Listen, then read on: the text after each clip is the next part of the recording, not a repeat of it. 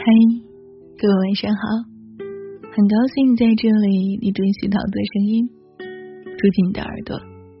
最近很多人都说天气虽然很热，但是桃子会感觉不到这个社会的温暖。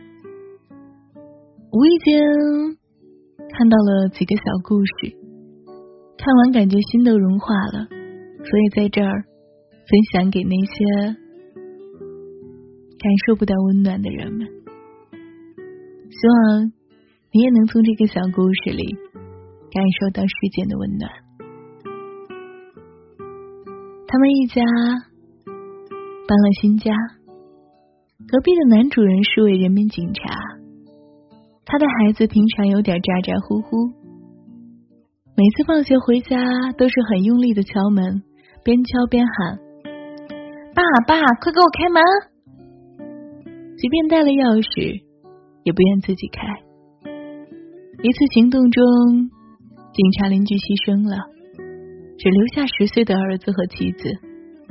后来，父亲很严肃的对自己的孩子说：“以后回家自己开门，再喊我，当心我揍你。”孩子不知所措，问为什么。父亲说：“你喊一声爸爸。”隔壁的小孩听见肯定不好受，多为别人想想，你自己拿钥匙开。倪萍在姥姥语录中写到过这样一个故事：他的妈妈结婚的时候，家里没有什么像样的东西，缺一个脸盆架子，镶着镜子，很喜欢。有一天，姥姥说。从你自己开始梳小辫儿，然后妈妈就把脸盆给锯了，为了叫你照好镜子，你妈妈就弓着腰洗脸照镜子。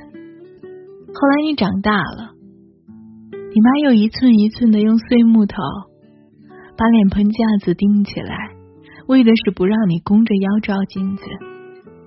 后来你长高了。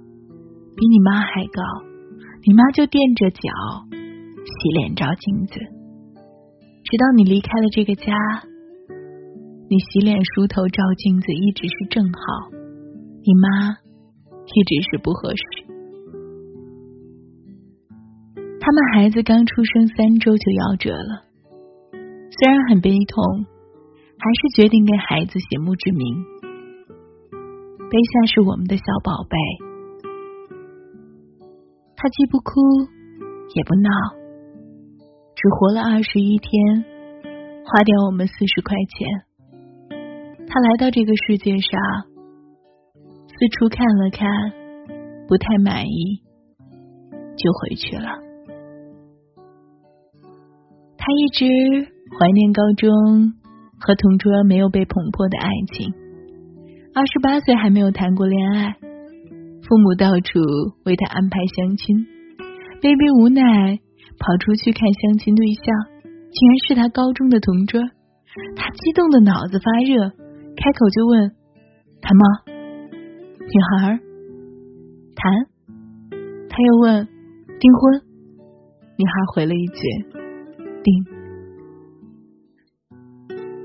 正夏在微博上讲过这样一个故事。他外婆离开人世的时候，外公在病房里陪伴着他，走完了生命的最后一段旅程。外婆临去前对外公说：“放学了。”一直假装平静的外公听完这句话，像个孩子似的大哭起来。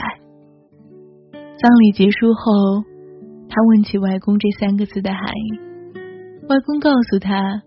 这是从前和外婆还在上学的时候，外婆常说的一句话：“放学了，我们一起回家吧。”等电梯，好多人。旁边一外卖小哥打电话抱怨说：“等电梯的人多，上去晚了几分钟，人家就不要了，赔一百块。”电梯来了，唰的。迅速的挤满了人，外卖小哥挤进去超重了，旁边一个大汉走出来还是超重。外卖小哥尴尬了，大汉把他往里推了推，指了另外一个高胖子：“哥们儿，你也出来吧，咱被老婆骂，比他扣工钱轻松多了啊。”那个胖高个儿笑哈哈的也出来了。有一只向日葵，看起来总是无精打采的，它又好像是生病了。没有向日葵知道为什么，小伙伴们都劝他打起精神来呀，白天要努力的进行光合作用。他没有理会谁，只是每天夜晚独自看着月亮，用很低很低的声音说。可我就是喜欢你啊！他们从高中的时候就在一起了。他是标准的理工男，不善言辞，不知道从哪天起，也不知道受谁的启发，他决定每天都拿纸折一颗星星给女孩，坚持了好几年。有一天，他突然打电话给男孩：“你过来吧，我把你这么多年的心都卖了。”他心灰意冷，觉得这么多年的感情就要无疾而终了。但是他还是赶过去找了女孩。只见女孩一手拿着户口本，一手拿着皱巴巴的九块钱，说：“嗯，你这么多年送我的心，刚好卖废纸，卖了九块钱。”户口本我也准备好了，我们结婚吧。他做事有些拖拉，刚好他约好去选婚纱的时间，却迟到了一小时。他在店里干等，新娘不到，也不知道该做什么。选完婚纱，还有点小脾气，责怪他为什么连这种事都迟到。结婚难道不应该是开心的吗？他很愧疚，赶紧想方设法的哄他。他在身边蹦来蹦去的逗他笑，他傲娇的把脑袋扭过去，不给他正脸。然后他突然看着他的眼睛说：“你都不敢看我的眼睛，怕一看就不生气了吗？”结果相视一笑，就不生气了。妹妹从小。得了一种很怪很怪的病，最多只能记得四个人。看着妹妹一天天长大，哥哥对她说：“将来等你有喜欢的人了，就把我忘了吧，要照顾好爸爸妈妈。”有一天，哥哥突然接到了妹妹的电话，然后对她说：“哥。”我是谁呀？其实看到最后一个故事的时候，桃子也潸然泪下。有时候有些人，有些事，这辈子都忘不掉吧。很多的时候，生活都会有温暖，温暖也随处可见。就像这几个小故事，希望这些温暖的故事。带着温暖，在今晚陪着这首《月亮船》，流进你的梦里，流进你的心里，走进你的一年四季里。亲爱的，晚安，一夜无梦。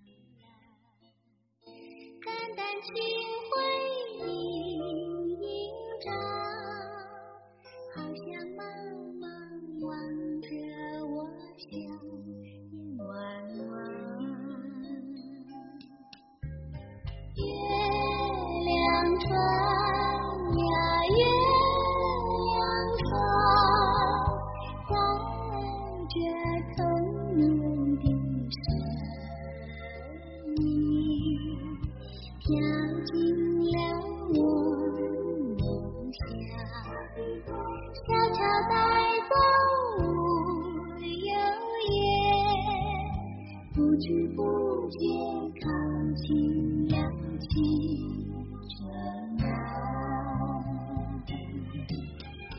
月亮船呀月亮船载着一个小小心愿停泊在这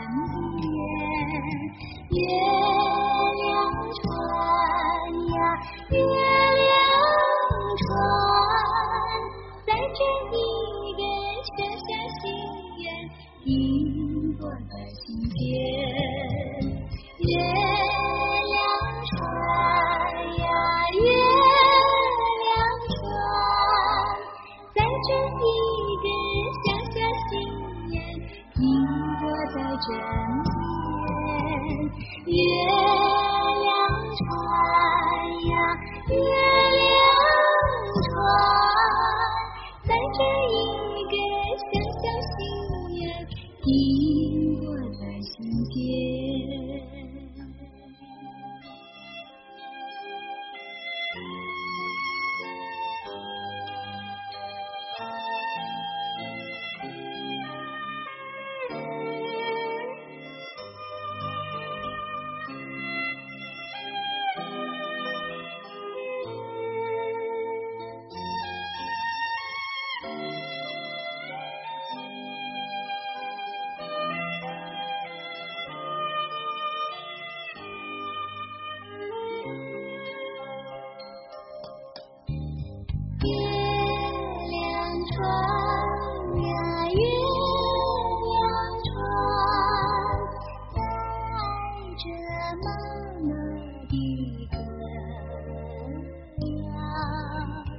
流进了我